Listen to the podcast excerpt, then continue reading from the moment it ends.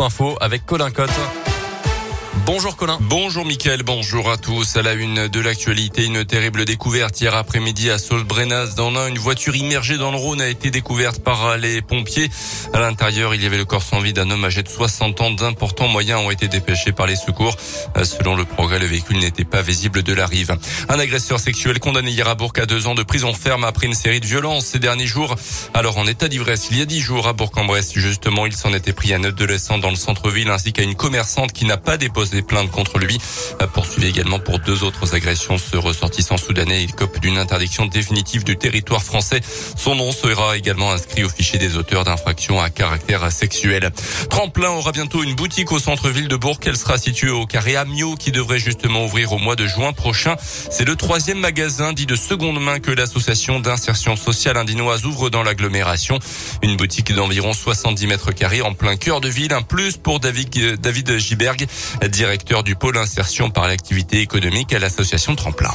On y retrouvera à peu près tout type de textile avec même un focus sur les vêtements de marque, les vêtements customisés par Tremplin et aussi quelques objets, un peu de mobilier issus de nos collectes en déchetterie ou chez des particuliers. L'emplacement ne permettra pas forcément d'accueillir plus de clients, mais plutôt une clientèle différente puisque là on va être en cœur de ville. Et puis on vise aussi des publics qui sont peu habitués, qui iront peut-être pas chez Freepon parce que c'est un magasin un peu différent ou au fil du temps. C'est des magasins avec des contextes et des ambiances qui sont pas très attractifs pour certains. Donc on se dit qu'en les attirant en cœur de ville dans un magasin un peu plus haut de gamme, on pourra ensuite les inviter à venir nous voir sur les autres sites où il y aura beaucoup plus pour le coût de produits différents.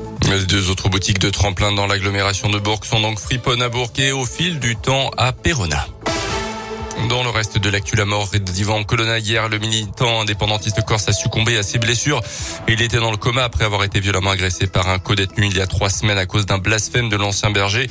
Cette agression avait entraîné de violentes manifestations en Corse. Le porte-parole du gouvernement, Gabriel Attal, appelle ce matin au calme et au dialogue. Ivan Colonna purgé une peine de perpétuité après l'assassinat du préfet Rignac en 1998. Dans la région, les Dalton refont parler d'eux. Le collectif de rapport lyonnais a tiré au paintball sur un bâtiment administratif de la préfecture hier soir à Lyon.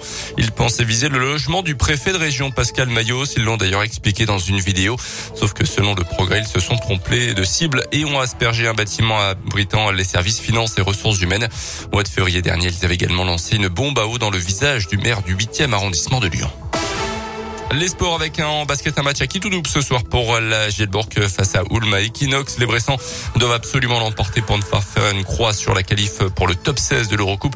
Ça suivra à partir de 20h en direct et en intégralité sur la web radio Gielborg sur radioscoop.com. Un mot de rugby, un peu plus d'un an de la Coupe du Monde en France. Une mauvaise nouvelle pour le bassin bressan. L'équipe d'Italie a finalement choisi de s'installer à Bourgoin-Jallieu en Isère et non à Bourg. Une délégation transalpine avait pourtant visité les installations burgiennes au mois de novembre, mais son choix s'est finalement porté sur le stade Rajon.